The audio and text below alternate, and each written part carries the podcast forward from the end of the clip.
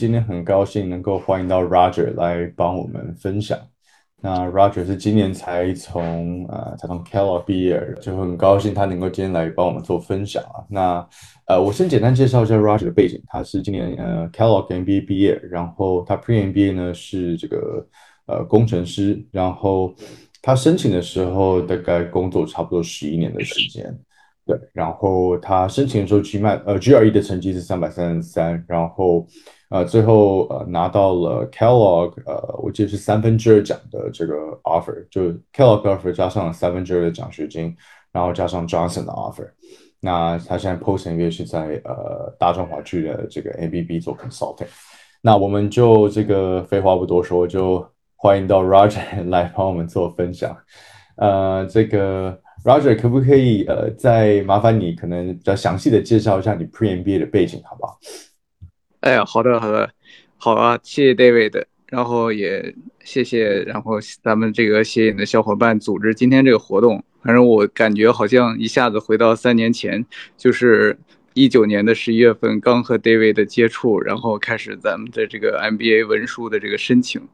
呃，然后我简单介绍一下我自己啊，我过去是学工科的一个专业，然后毕业以后呢，一直在一家外企做这个航空航天相关的这个研发的工作，然后基本的工作的地点就是在北京、上海这边，呃，期间也在美国的那个总部做过一些工作的 transfer，所以工作的内容主要都是来支持一些航空的客户，呃，主要 focus 在电子设备这边。呃，然后在申请 MBA 之前呢，我的主要的那个呃工作就是和客户，就是本地的 OEM 这些航空这飞机的这种制造商做一些对接，就帮助他们把他们的一些客户的需求转化成我们内部工程的需求，主要做一些系统的集成啊、开发呀，帮助客户取证这样一些工作。所以这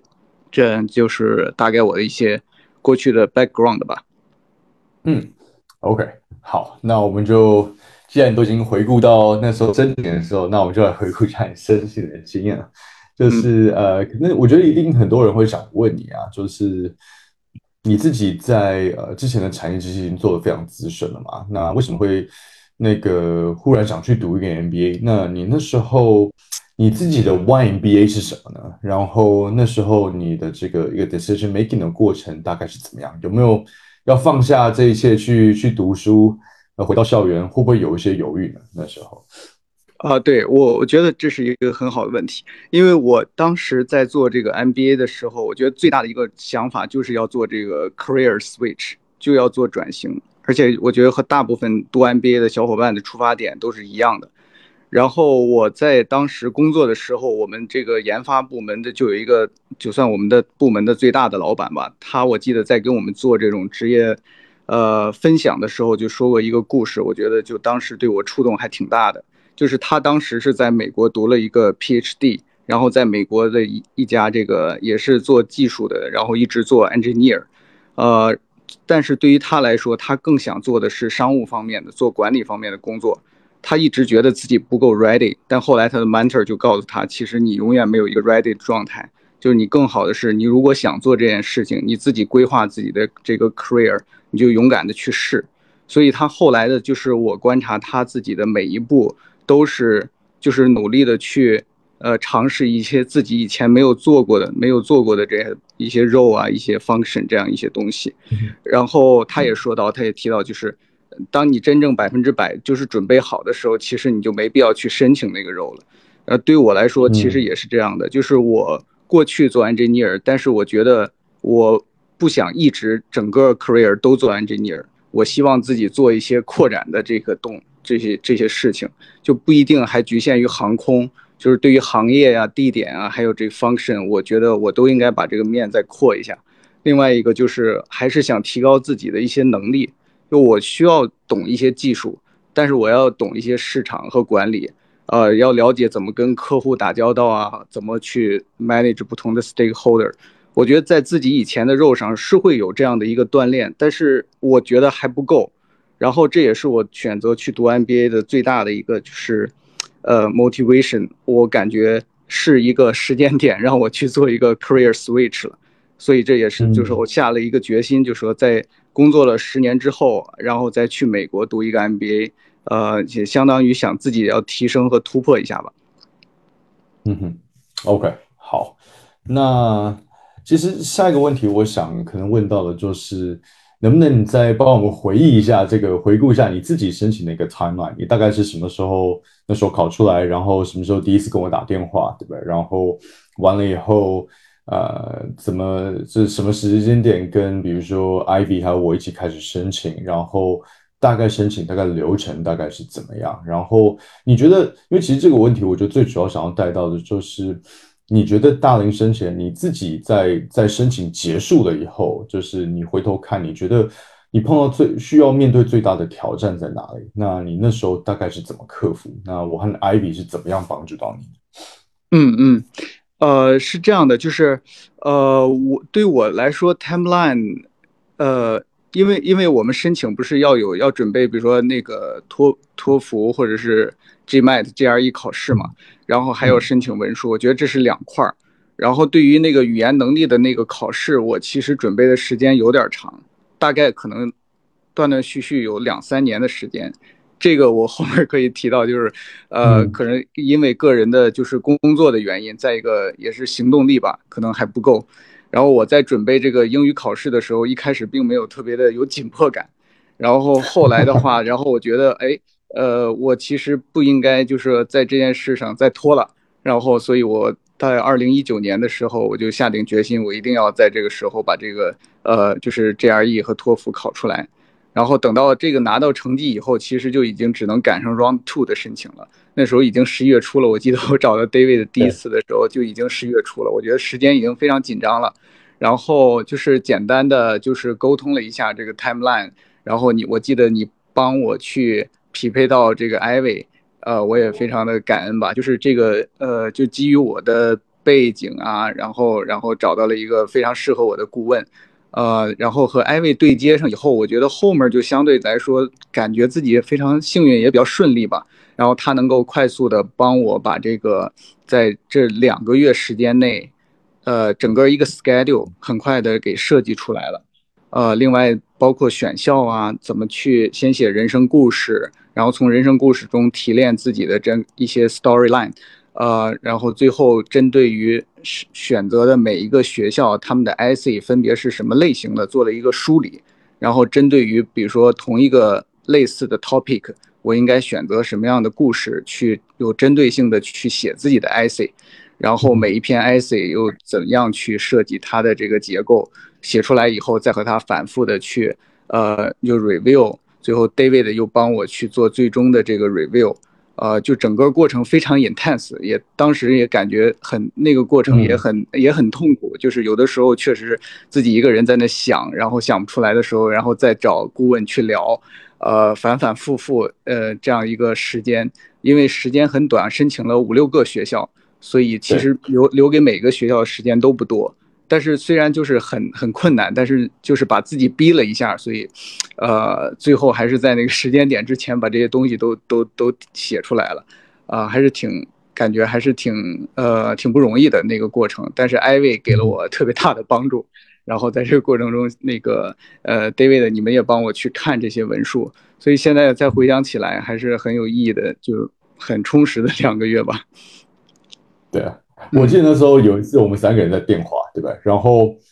然后，对，然后就忽然 Ivy 就就消失了，他就他就静音了。然后，然后后来 Ivy 过了几分钟回来，说 他那时候他那时候生病嘛，然后就他说他 他抱在马桶里面在吐，在呕吐，但是他还是在听那个，还是在帮，还在还在跟我们一起讨论。所以，我那时候 Ivy 真的是，我和 Ivy 真的花，就是尤其 Ivy 花了很多时间来来带你。我我非常感动的，就是那个时候，我我不知道他是已经那个应该是病毒感冒嘛，然后我当时流感，我不知道那个情况，我还给他发微信，然后不不停的去去找他问这些东西，然后等他上来以后，再告诉我呀，很很不好意思，当时，嗯，那不会不会，但是我们应该走，但是我我我觉得其实这个回到一个问题，就是你刚刚说申请五六所学校，对不对？就是你觉得。就我自己在我在我看过去的经验，其实嗯，大龄申请人，我我觉得很重要的一个点就是，我觉得申请的学校确实要够多，不能太少。因为其实从你自己的结果来看，对不对？你其实你的结果是很有趣的一个一个现象，对不对？就是我不知道你们发现，就是你在 M seven 的学校里面，你拿了 offer，不仅拿了 offer，还拿了很大笔的奖学金。但是你呃有好几所 S 六的学校其实就没有拿到，对不对？嗯，那其实我我觉得其实这个一个点就是，我也想跟大家就是呃就是今天有来听的小伙伴，就如果你是大龄的申请，就是学校申请的学校数一定要够，因为呃等一下我们会讲到大龄申请人就是会有呃一些的这个不确定因素，那这件事情是每一个学校对这件事情的看法是不同的。那所以，呃，如果这个，所以它并不是一个定律，说啊，一定哪些学校会更好申请，哪些学校不会。因为其实从从 Roger 的 case 去看到，哎，其实 M seven 的学校给了很多笔很多奖学金，还不止 offer，对吧？但是一些 M 呃 S low 的学校就就把没有没有把 offer 给到你，对吧？那嗯，另外我想问 Roger 的一件事情啊，是你觉得你在回顾自己申请的时候，就是。你觉得一个大龄申请人就在你那时候的状态，就是你需要克服最多的问题，不管是在这个申请的流程，还是这个时间上，还有就是文书上，还有就是怎么说服 A.O 这件事情上，就是你觉得有各有哪些挑战呢？嗯，呃，我觉得肯定是有挑战的。就像 David 你刚才提到那点，我觉得非常好，就是呃，我们选择学校肯定是要有一个。Diversify 这样一个过程，对吧？然后另外，我记得艾薇当时跟我说，呃，你也提过，就是我们要有层次，对吧？M seven，然后 S 十六都要有。然后另外，针对于自己的 engineer 的背景，我记得我当时申请了 MIT，申请 Kellogg，就可能会有一些呃对 tech 比较侧重的学校也要去考虑。所以它是一个综合考虑的选校逻辑在里面。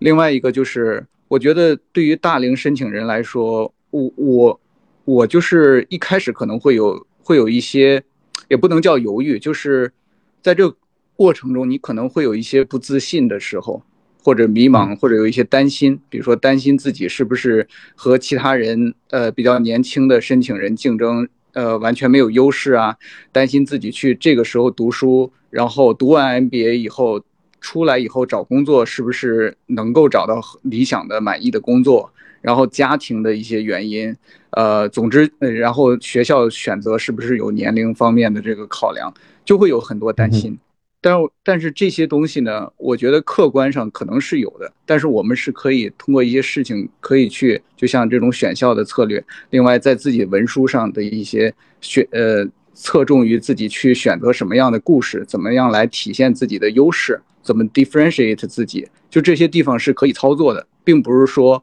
这个年龄就成为了你的一个劣势，而反过来，其实你应该多想想怎么利用自己过去的呃工作经验呀，然后自己的一些工作方面取得的成绩呀，然后重点来讲自己优于别人的地方。所以我觉得一个取长补短，对于一个大龄申请人来说，就是还是比较重要的。嗯嗯，我觉得还有一点就是，其实，在 YMBA 的解释上面，我觉得这件事情也要做的很呃做的很到位，我觉得才会能够把整个 package 给呈现的很好。就是那时候我记得，其实我们在琢磨呃 career goal 的时候，那时候我就记得呃，我们后来其实就把重点放在这个 functional 的 switch 上面了。对你从一个比如说 engineer，你想要换到去做呃商业，然后还有比如说 product 相关的东西。那这个方向相对起来就是一定要透过 MBA 才能帮你转换，那所以你去读相对起来 AO 才能比较容易买单这样子，不然，呃，如果如果呃你的 switch 呃第一个跳跃太大，或者比如说没什么改变，那这样其实 AO 相对起来就比较不容易这个接受这样的一个一个 career switch。对的，对的，非常正确。就是我记得当时跟那个艾薇聊的时候，因为我当时做了一些。呃，研发，比如说跟航空相关的，但当时航空有一个有一个新兴的方向，就是叫 UAM，就是像空中城市空呃空中 taxi 那种驾驶，然后这是一个比较火热的方向，然后航空业也很多企业都在研究。我当时就结合了这样的一个方向去讲，其实讲自己的一个为人，就是申请 MBA，我想嗯，能够在这个方向以后能够做一个这个企业的，比如说管理者呀，或者说甚至在这方面做一些创业的一些事情。所以这样把自己的一些工作的经历和自己的一些呃 career 未来的一个设计，然后又和自己的 function 做了一个结合，就这样的一个故事讲出来，去做自己的 career goal，对，会可能会比较容易去说服 AO。然后让他们相信这个呃申请人，呃通过 MBA 是能够帮助他实现这个 career switch 是比较现实的，然后也也听上去会，呃让 AO 比较容易接受。嗯，同意。嗯，好，那下一个部分，其实我想 move on 到你到 Keller 的生活这边，就是因为其实呃很多，比如说工作时间比较长的生前，其实就已经有家庭甚至有孩子嘛。那你也是这样的状况，就是能不能跟我们分享一下，就是你在学校的生活，那时候你有没有带家人一起去？然后。呃，带家人一起去的这个，如果有的话，带家人一起去是一个什么样的一个体验呢？那就是呃，没有在学校啊？你说什么？没有吗？对，因为第一年疫情了嘛，其实我们那一届是前半年是没有到学校，然后后面一年的话，然后我就自己当时申请签证，然后中国的同学也有问题，大使馆当时没有开，我们都没办法申请在中在那个大陆申请签证。所以后来其实这个还挺麻烦的，现在已经好多了，呃，所以后面我去了一年多的时间，然后家人也是因为疫情的原因就没有过去。嗯，了解。OK，好，那那想问一下，就是你在学校，你觉得这个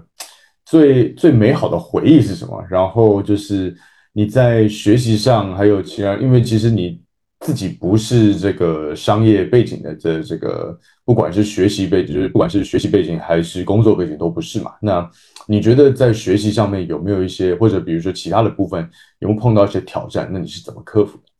嗯嗯嗯，对我可以先说一下这个挑战，就是我觉得呃读 MBA 咱们都是就是以呃以终为始的话，我们是为了做 career switch，是为了找到工作，是为了提升自己。那在这个过程中，肯定就是这个 recruiting 是你非常重要的一块儿。然后对于我来说呢，recruiting 就是有很大的挑战。我没有一个呃 business background，所以比如说我去开始跟着大家一起去，比如说准备这种 consulting 的面试啊，去准备这个嗯 consulting 的 case，有很多这种 business sense 我可能没有，就不像做过商科的同学就会这么 ready 的状态。所以这个对我是一个很大的挑战，呃，那那也没有办法，就是你会在这样一个氛围和环境里自己去快速的学习，只能说我慢慢的，呃，给多给自己一些时间，也有的时候也需要一些耐心，因为你要承认，呃，我们每个人的起点可能不一样，你有你擅长的地方，你有你工作上面不和别人与众不同的地方，但你也有。略于别人的地方，所以就这些地方，我自己有一个，就慢慢的能够认识到自己到底呃哪些地方需要去补，那这就是对我的一个挑战，可能要花很多时间，然后多多 practice 一些，或者是多和比较成功的过去的学长啊，然后呃可能是比如说 summer 实习的时候，在这个 MBB 已经拿到了这个 intern 的实习的这些呃同学们，多和他们请教经验。就是这样一个过程，你也没有捷径可走，只能说通过呃交流，通过自己的不断的努力，可能最后才能克服这样一些困难。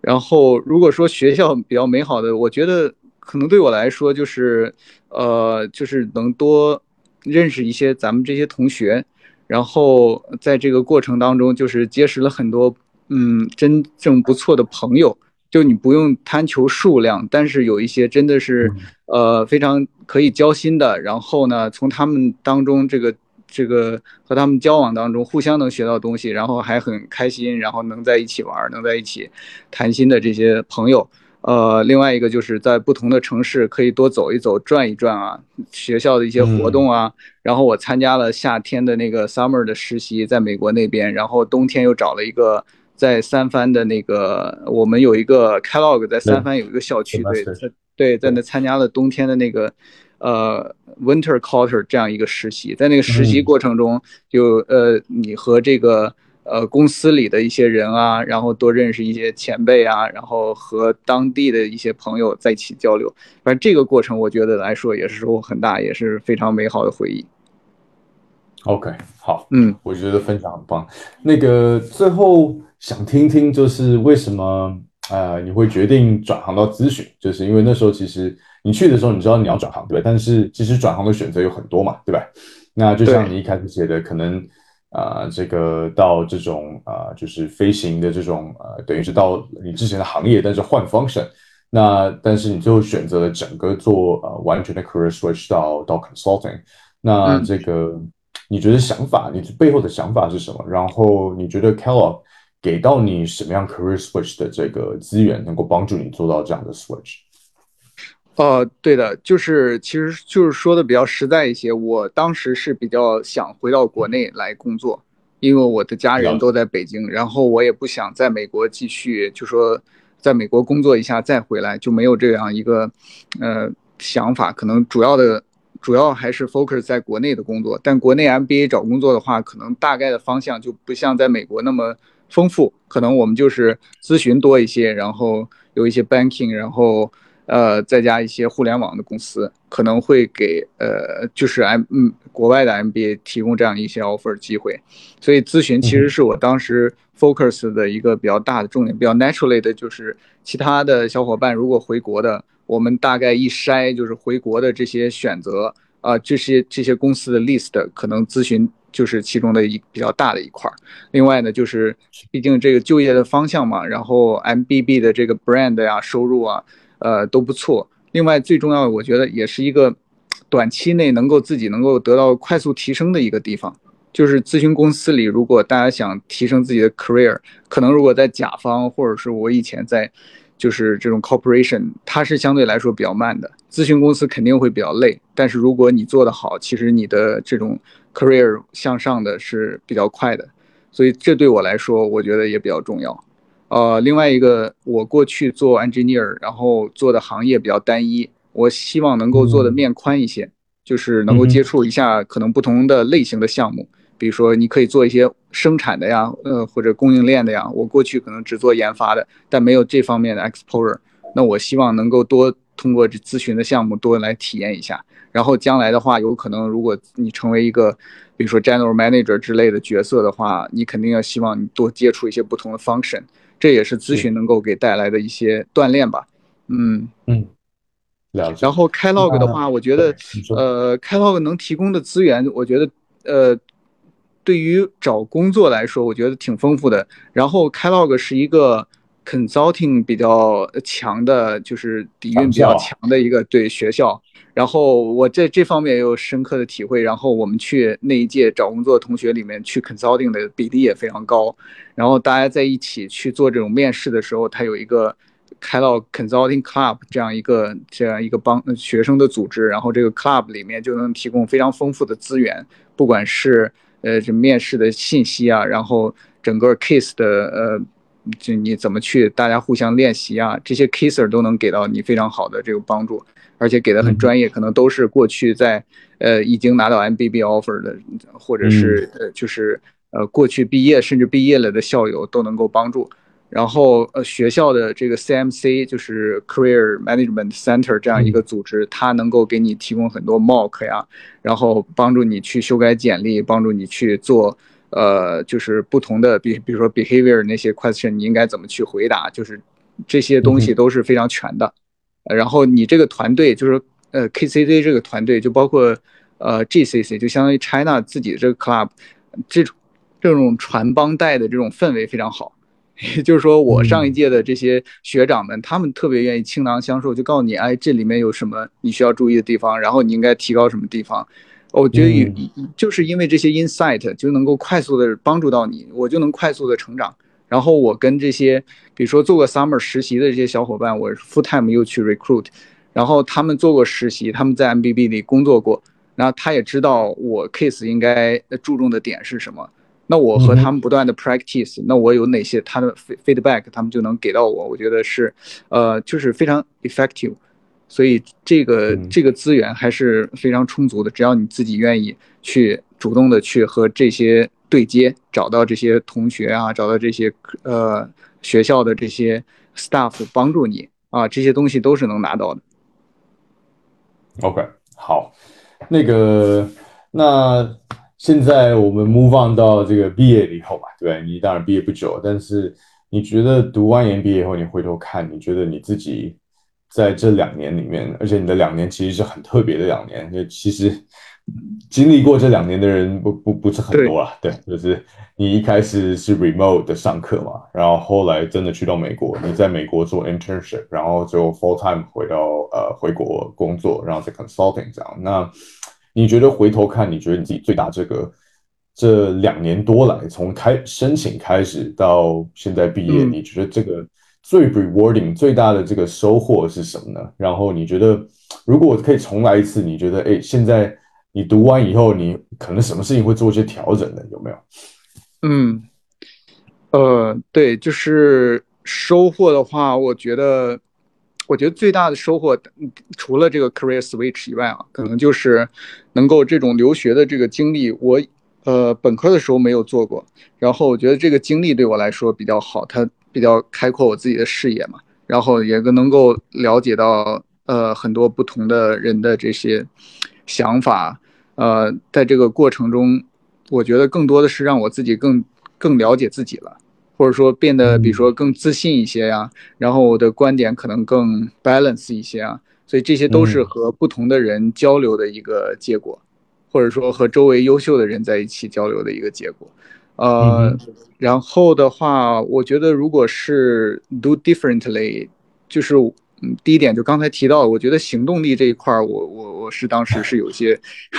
有些迟缓，呃，这个可能就是如果是大家想去申请的话，呃，宜早不宜迟，然后还是更就是果断的迈出这一步，呃，另外一个就是更 open minded，嗯，在这个过程中有很多不同的机会要 push 自己，就是就是。类似于就是大家经常说的走出舒适圈的这个感觉，就是有些时候你觉得自己可能还不 ready，或者是我可能不如别人，我是不是呃不用去，或者有些紧张啊，有一些顾虑啊。但如果让我重来一次的话，我觉得呃干嘛不去？那就去试一试嘛。就是如果如你可能觉得我不如别人，但是实际上比下来，也许你就比别人做得好。所以这个时候你不要先自己把自己否定了，而是更加 open minded 的去尝试一些新的东西。那些新的东西，你一旦拿到那个机会，你去试了，可能就是对你的一个新的提升，然后你马上又收获了一些很多新的东西。所以如果让我重来的话，我觉得可能会更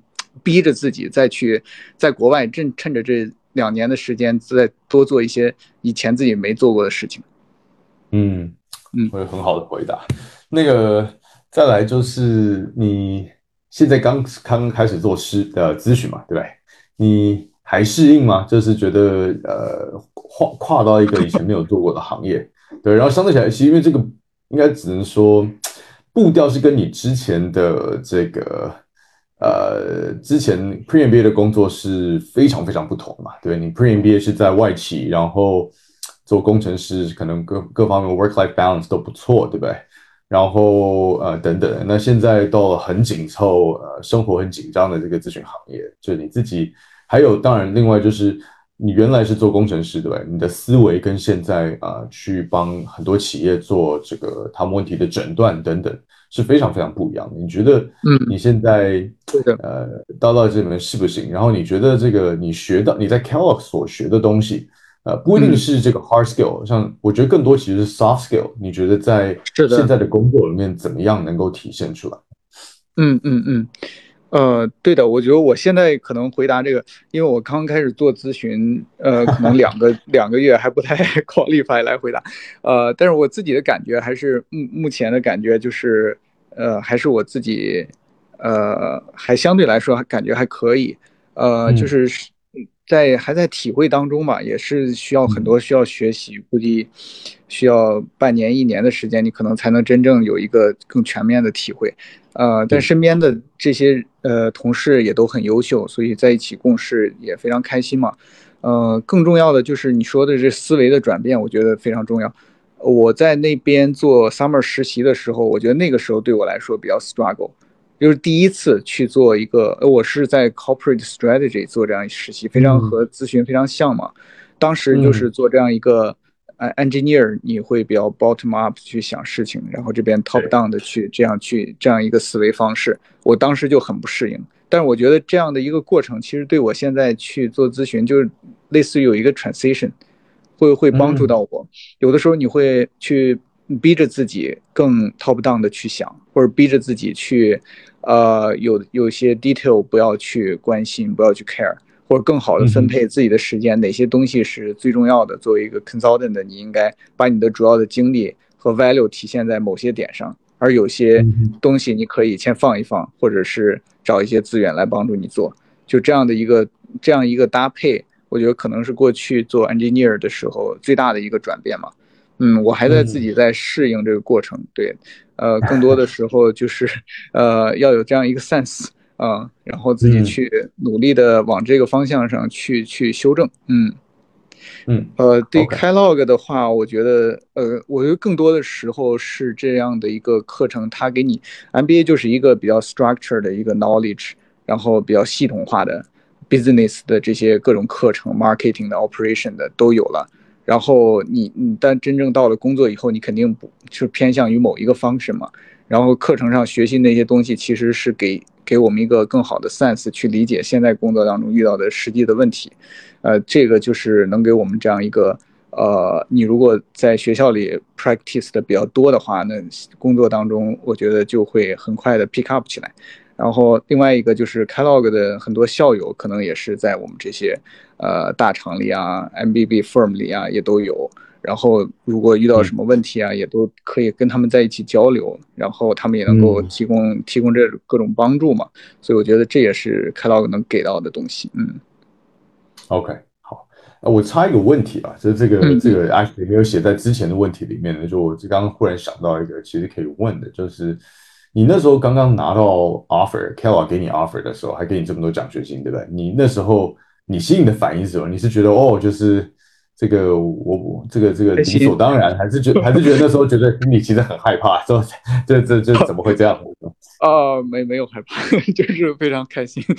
然后他给对，然后当当时就是觉得呃一开始没有，确实是 beyond expectation，就没有想到还能拿到奖学金，因为觉得自己好像呃如果能够拿到 offer 就已经非常的呃满足了。呃，现在想想，就确实是 kellog 可能学校每个学校选人的角度不太一样吧。然后 kellog 对大龄也会比较友好一些。另外一个就是我刚才提到的，确实你要申请的时候体现出自己 differentiate 的地方啊，我到底嗯呃和别人的区别在哪里？呃，我过去的经验，我能够呃加入这个 MBA 的 cohort 以后，我能够给这个整个的这个这一届同学带来哪些不一样的？东西能够帮助到这些同学，帮助到 Kellogg 其实从这个角度去思考、去写文书，然后可能会比较好一些。啊，当时拿到确实非常开心，我就第一时间就跟 就告诉艾薇，确实对。但其实这个就是我想问的，就是说为什么我刚刚问第一个问题，就是说其实我想问的就是说你在学校，你你到了 Kellogg，不管是你们那时候上网课的时候，还是你到了 Evanston 上课以后。有没有哪一个 moment 你忽然觉得说啊，学校把我放进去这个 class，呃，就就是因为就是这就是因为这个原因，或者觉得你就是哎，有没有一个 moment 就是觉得啊，真的觉得这个我我能够真的给我我的 class 带来什么样的贡献？有吗？呃，好像好像没有那么直觉的体验，呃。但是会在一个跟同学交流的过程中，或者说跟美国同学、跟中国同学交流过程中，觉得自己是有，嗯，和就比较 unique 的一个呃背景，也有自己的一些价值观，然后也有自己的 story，然后我的 background 做航空，然后当时也学过飞行，就有很多东西是其他的申请人没有的。比如说，很多同学可能申请是做审计或者四大的同学，对吧？然后也有很多来自咨询的，他们没有工科的背景，或者说不了解我在做什么，然后他们其实很好奇的，然后也愿意去和我聊一些这方面的东西，我那个时候会觉得，哦，其实我自己当时看起来可能比较 common 的东西，可能在别人眼里还是比较 interesting 的这样一个呃 background。肯定。对对对，然后就那个时候我会就会可能更有一种 feeling，就是哦，当时学校选择我可能确实是，嗯，是是我有比较 unique 的这样一些东西，然后可能能帮助到，能能能就是互相大家能够互相交流。嗯，OK，嗯，好。那最后一个问题啊，就是啊，有没有一些可能意见？呃，有没有一些建议啦，或者比如说这个鼓励，能够给到这个呃，不管是今年还是未来要申请，就是啊两年 MBA 的这个大龄申请？因为其实现在蛮多大龄申请人都会考虑看要不要申请这种 Make Career 的项目啦，像比如说 MIT Sloan 的这个 Fellows 啦，或者这个这种呃 Stanford 的 MSX 等等，但是。呃，对于想要转行的这种呃申请来说，其实两年还是比较适合的。我不知道有没有呃，Roger 可不可以给到这个这样的申请呃一些鼓励或者建议呢？明白，我我觉得这个 MBA 对我来说肯定就是一个，就我个人的经验就是一个比较重要的 career 的转折嘛。然后对我来说也是一个算是一个跳板。呃，我自己从一个 engineer 的 role，然后转到现在的 consulting 的 role，我希望未来还能做继续做呃 management 的 role。就这样来说，对我肯定是一个呃收获比较大的一个经历。虽然你要付出很多，但是我自己想想，这种付出确实是非常值得的。所以，如果是现在还在考虑这些事情的，我其实也是非常鼓励。呃，就是你。可能想清楚这个问题，就是少一些患得患失。如果自己确实想清楚了，呃，不用有太多的顾虑，还是就是勇敢的去试，我觉得就可以了。嗯嗯，OK，好，谢谢 Roger。